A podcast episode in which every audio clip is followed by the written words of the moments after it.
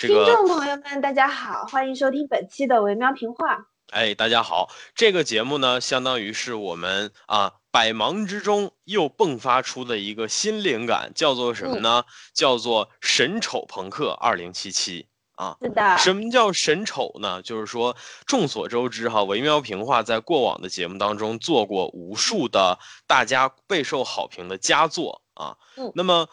光总做佳作呢，对吧？众所周知，这个佳作就会贬值，大家就会觉得啊，维喵平话这个频道没有什么突破，对吧？毕竟这个现在在网络上还是那些吐槽性的东西，对吧？审烂、审丑的东西更加能够吸引大家的眼球。所以，为了满足你们，我们从这一期开始推出一个小短片，啊，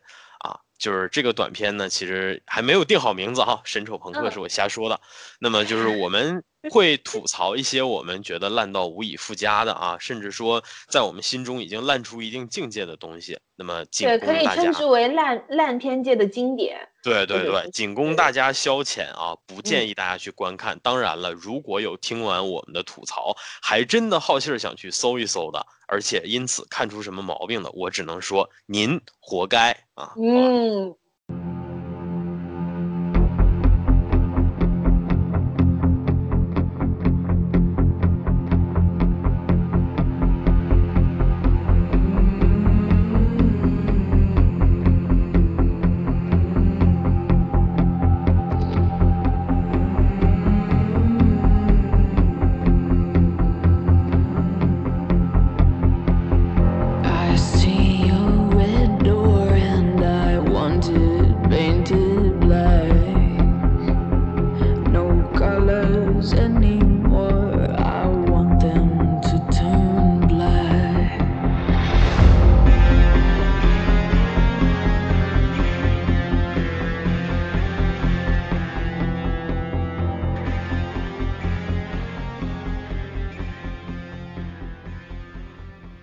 今天要吐槽的呢，其实是漫改领域的一部神作哈。这个神作叫什么呢？叫《Inhumans》，呃，中文翻译过来叫《异人族》。那么这部作品呢，是漫威电视剧呃领域，大约是在二零一七年年底的时候推出的一个呃短片的电视剧。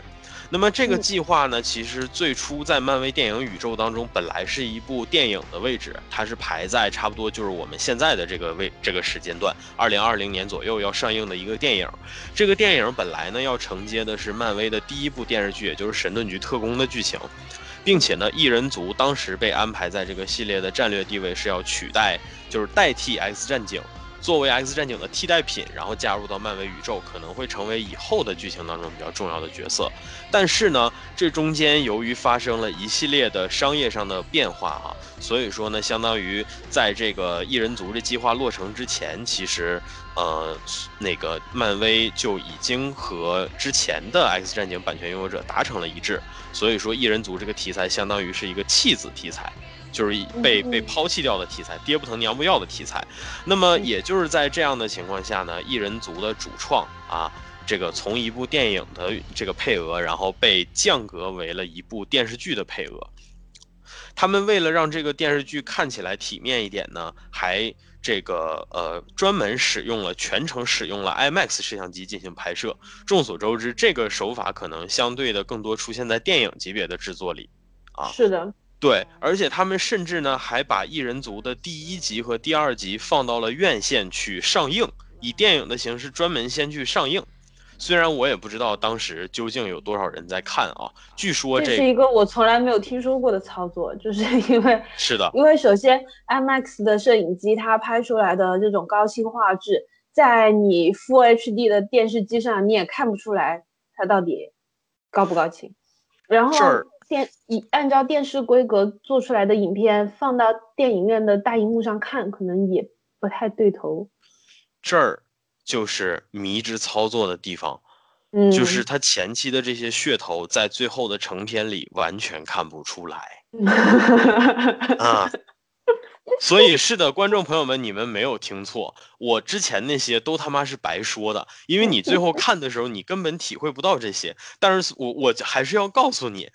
因为嗯这样子你们才你们就明白这东西有多奇葩了，好吧？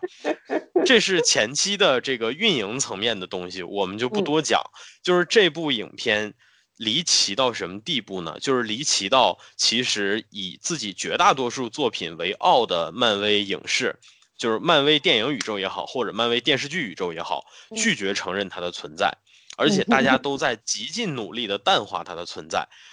就 ABC 电视台为了嗯这个事儿，甚至说下架了这个这部剧的官方网站，就已经嗯绝到这种地步。所以说这部剧真的是一部爹不疼娘不要的剧。如果我没记错的话，这部剧是第一部呃烂番茄好像低于百分之十的这这么一个这么一个作品吧。然后也相当于是漫威用实力证明了自己真的没有收买烂番茄给自己写好评，就是 它是真的难看，它是真的难看。那么接下来我给大家说一下它具体有多难看啊，呃，其实我就不多科普异人族这个组组织在漫画当中的地位了哈。我简单嗯说，其实异人族最早登场在神奇四侠的刊里面，出场的时间算是挺早的，大概登场在六十到七十年代左右的漫画里。但是呢，它的定位实际上一直都是二线至三线的配角。尽管他后来嗯拥有了自己的个人刊，但是呢，这个呃，漫威在他个人刊上的投入，呃，就是说在这个呃刊物打磨呀、塑造的这个比重其实都是很低的，所以相当于说异人族一直都不是一个被漫威特别看好的 IP。嗯而他的这里面的角色呢，其实在人设上也相对不是那么的吸引人。嗯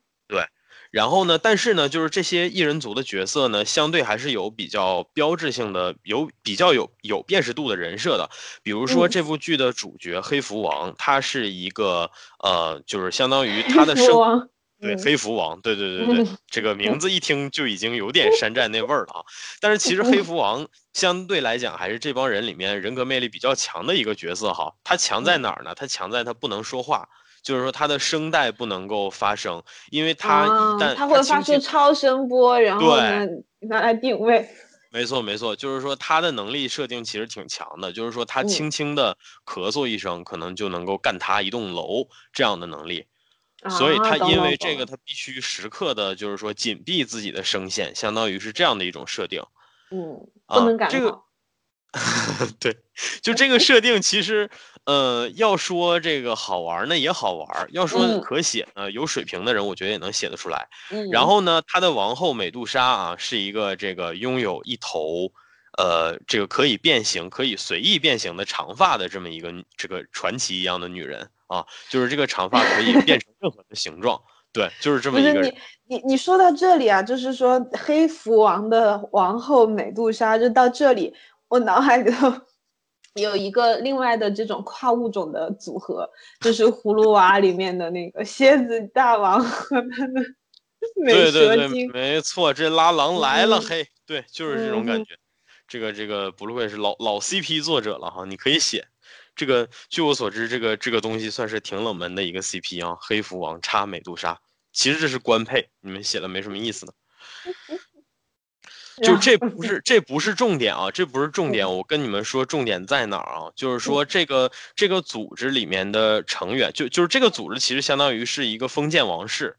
嗯，它是一个封建王室，他们是地球上最早接受到外星人实验的一批人类，相当于是最早是一批原始人类。然后这批人类呢，因为外星人的实验，然后获得了比较 advanced、比较先进的这种进化吧。然后嗯他们不仅仅成长成了健全的人，而且也拥有了独特的超能力。但是呢，这批人呢，因为受到了同类人种的排挤，所以说他们搬到了月球。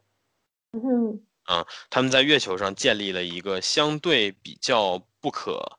知的这样的一个区域吧，然后他们在里面相当于自己就是圈地为国，然后这个生存、繁衍、发展，其实相当于是在月球上建立了一个小帝国的这么一一帮人啊。嗯然后首先你清楚背景了，这是一个王室。就是好，我现我现在开始说它最离谱的地方啊，就是说嗯这个故事整个前面七集的主线讲的就是一个王室的王子二王子如何挺身而出，带领这个国家的底层人民推翻皇室暴政的故事。嗯啊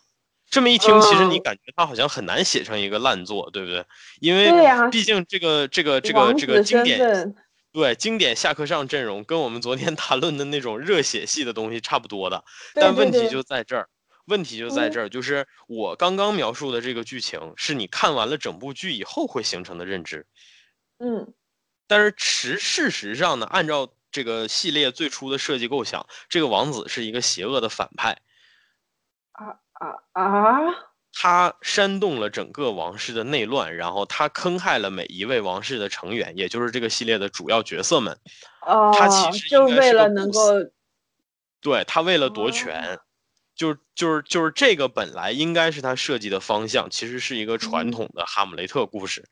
但是嗯呢，这个最终他反而这个把这个系列搞出了一种革命战争的既视感，所以说。嗯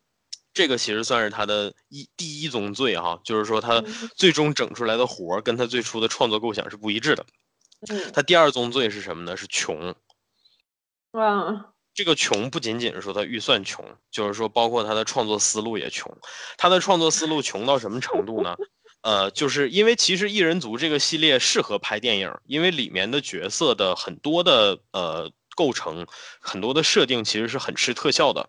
嗯啊，比如说这个刚刚我们说的美杜莎啊，美杜莎嗯是一个这个拥有能够随意变形的长头发的这么一个人。对，他们为了解决这个吃特效的问题，怎么办呢？让嗯呃让这个反派在第一集就拿电推子把美杜莎的头发剃光了。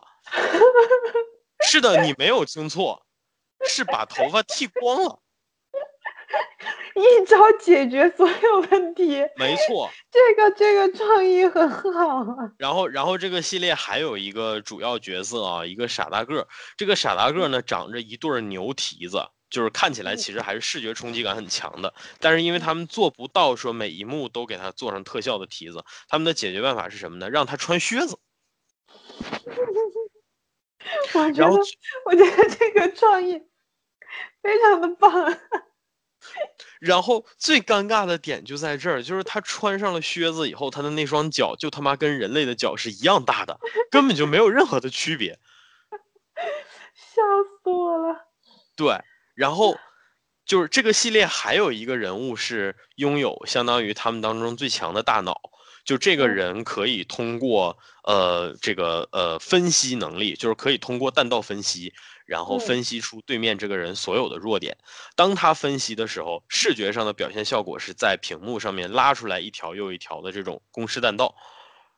他们为了节省这个公式弹道的特效，让这个人在第一集把脑子摔坏掉了。你 这个真的是就是就是你能够明显的非常明显的感知到，就是它的设定和这个，就最初这个这个项目设定和最后的这个呈现过程之中所遇到的困境。没错，就这个也其实也是他牛逼的地方，你知道吗？就是嗯说这个系列为了解决我们做不了特效、没有钱做特效的问题，他采用的方法就是封印掉所有角色的能力。但是是客观上来讲，就是你这些是合理的，不合理，就是就是从 创作目的。推掉了，所以对对对从就是从从创作目的的角度上来讲，就这些角色唯一能够彰显魅力的地方，可能也就在于他那点能力了。这个是嗯唯一吸引人的元素。然而，就因为没有钱做特效，所以说这帮人，这个在第一集就是他们在剧情设置上，就是第一集就把这些人的能力全部都给封印掉了。嗯所以说，相当于你期待的那些场景你都看不到。在此后的长达七集的煎熬与折磨里面，就这些人就是穿就就是一群穿着这个皮质戏那个戏服的一一群这个普通人，然后穿梭在这个城市的高楼大厦之间。哦，对，还嗯有一点就是他们为了不做那个 CGI 模拟的场景，就是他们在月嗯球上的那个城市，然后在第一集里面让这个有传送能力的人把他们几个人全都传送到了地球。然后他们选，然后他们选择的地点是夏威夷，为什么呢？因为嗯夏威夷是当时美国拍摄的取景最便宜的地方。就是的，可以从每一个细节方方面面感受到穷了。没错，就这个，其实我觉得听到这儿，我觉得他们不应该叫 Inhuman，应该改个名儿，应该改成现在美国一个独立乐队的名，叫 No Money Kids。就 确实是 no money，这个这个感觉非常的强烈。没错，然后，呃，其实我觉得说到这儿呢，大家应嗯该多多少少能够感受到，就是这部剧其实没有什么观看的必要了哈。但是呢，嗯作为一个坚持看完了整整七集的人，我还是有点话要说的。不过他他会让人好奇，就是说他他到底最后会怎么样带着镣铐去跳舞？万一还行呢？完了，我已经有点想看了。请，到此为止，我不吐槽了，真的，我觉得够，我觉得值了。您请，嗯，我觉得就是说吐槽的系列很容易变成这个样子，就是什么它很猎奇吗？来让我看看到底有多猎奇。对，反而激起了大家的好奇心。哎，如果真能这样的话，我觉得其实也可以了。我操，那你去看吧，玲子老师，真的，以后唯苗评话少一个主播这个事儿跟我没有任何关系啊。嗯，这这我知道你最近，我知道你最近刚刚那个腹泻完，身体其实不太好，所以我不推荐你现在去看。好吧，那我过两天看。主要是这样的，其实我对这个系列是有点怨念的，因为嗯。我曾经在那个漫威相关的影视公众号那个述职的时候，然后我曾经做过这个关于异人族的这种怎么讲叫科普性质的周刊吧。然嗯后当时我做了非常系统的，就是对异人族这些角色做了很系统的研究，然后包括就是这些角色的一些解析，还有漫威对这个系系列角色的这种战略定位。我其实嗯当时是有做很系统的一篇文章的。我做那嗯篇文章的时候呢，这个异人族计划还是一个电影计划，是一个二零二零年要登陆院线的电影计划，甚至当时哦都在传说这个范迪塞尔会扮演那个黑蝠王。然后说嗯神盾局里面那个汪可盈还会来客串，当时是有这样的消息在的，所以说是怀着这样的期待做的这篇东西。嗯。直到后来呢，听说它变成了电视剧，然后我去看了，因为我其实比较喜欢原作里面的其中一位角色，就是那个嗯。最强大脑，嗯。因为那个最强大脑同时还是个功夫大师，就是说他的格斗啊什么的这哦方面他文武双修。对，所以说其实我是比较期待他的表现，而且你知道，就是异人族有一个设定，就是这些人的超能力是由一个水晶赋予的，这个水晶由异人族王室自己去把控着，相当于说每个异人族孩子到成年礼的时候都要去接受这个水晶的辐射。如果。这个水晶给了他们天赋异禀的超能力，那么他们可以成为皇室的上层人员；如果嗯没有，那么对不起，他们可能就要到异人族的下层去给这个王国的弟弟挖矿，嗯，就是相当于在这个年龄段会有一个通过水晶赋予人权的方式给他们的生活，真的是天选的。对对，给他们划出等级嗯来。然后呢，这个问题所在就是我接着刚才的说，这这部剧里面的反派嗯是想要推翻这个制度，嗯他是想要带着下面那些挖矿的人一起废掉这个泰瑞根水晶的制度。嗯，他想对我们要带着的命运凭什么要用，要要靠一块水晶来？哎，但是这样子的话，他是个反派就很不合理啊！没错，这就是这个剧离谱的地方，你知道吗？感觉一个高举着天赋人权旗帜的人，然后他竟然是个反派，没错，而且而且他的观点甚至不是要干掉整个王室，他的他观只想改点是说，变这个。嗯、对，而且他的观点更伟大，他的观点是我们应该带着我们的乡亲们回到地球上去，争取原本应该属于我们的那些生存的权利。我的天呐，就这么崇高的一个人啊，他的扮演者，我估计这个嗯系列为了塑造这个反派的形象，还特意选了《权力的游戏》系列的那个 Ivan Rain，就是小嗯锅皮的扮演者，选了一个本来可以演的让人恨得牙根儿直痒痒的角色，结果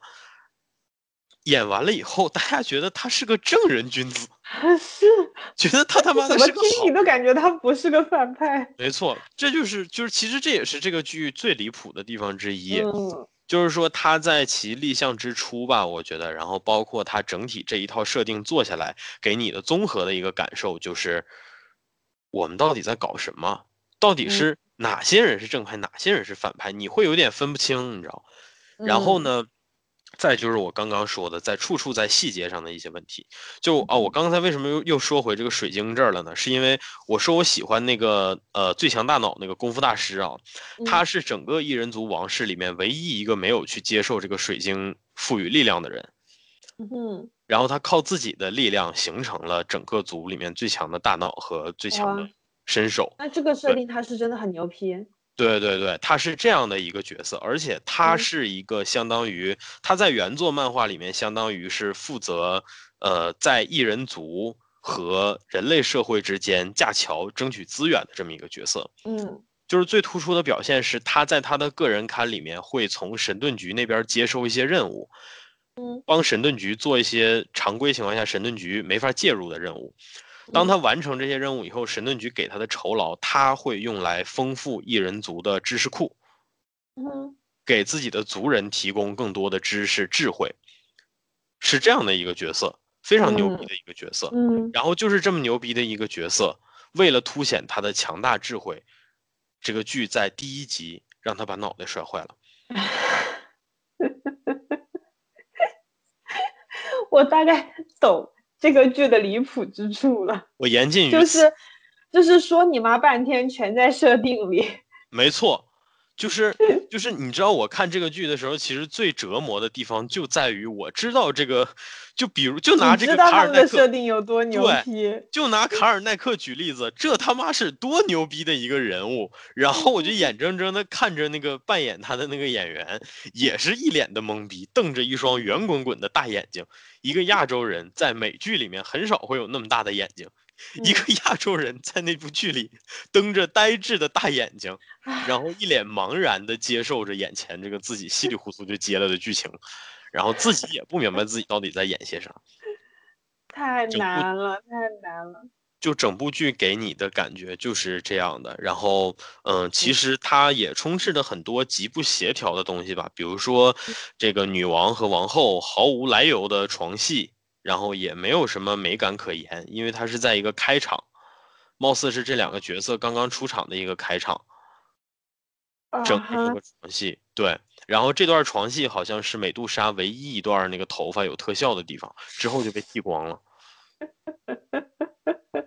我的天呐！对就是整部剧后面整整七集还是六集来着，我忘了。反正美杜莎后面用的甚至都不不能算是打戏，就是她后面基嗯本上就像一个正常的这种犯罪片儿里面的正常的女罪犯一样，